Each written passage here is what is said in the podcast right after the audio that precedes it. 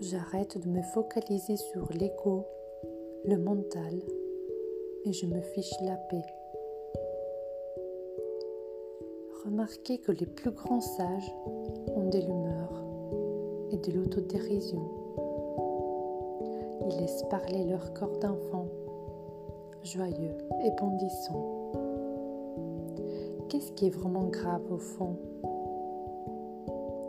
La grande majorité des nos ruminations mentales sont souvent stériles et vaines.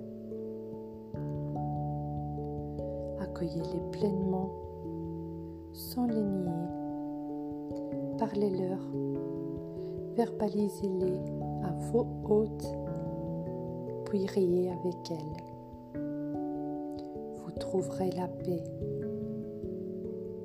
Je vous propose comme rituel de vous amuser cette semaine, de faire des choses plaisantes, comme écouter de la bonne musique, aller à un concert, danser, lire un roman, suivre une émission ou regarder un film amusant ou inspirant en bonne compagnie, ou encore aller au restaurant.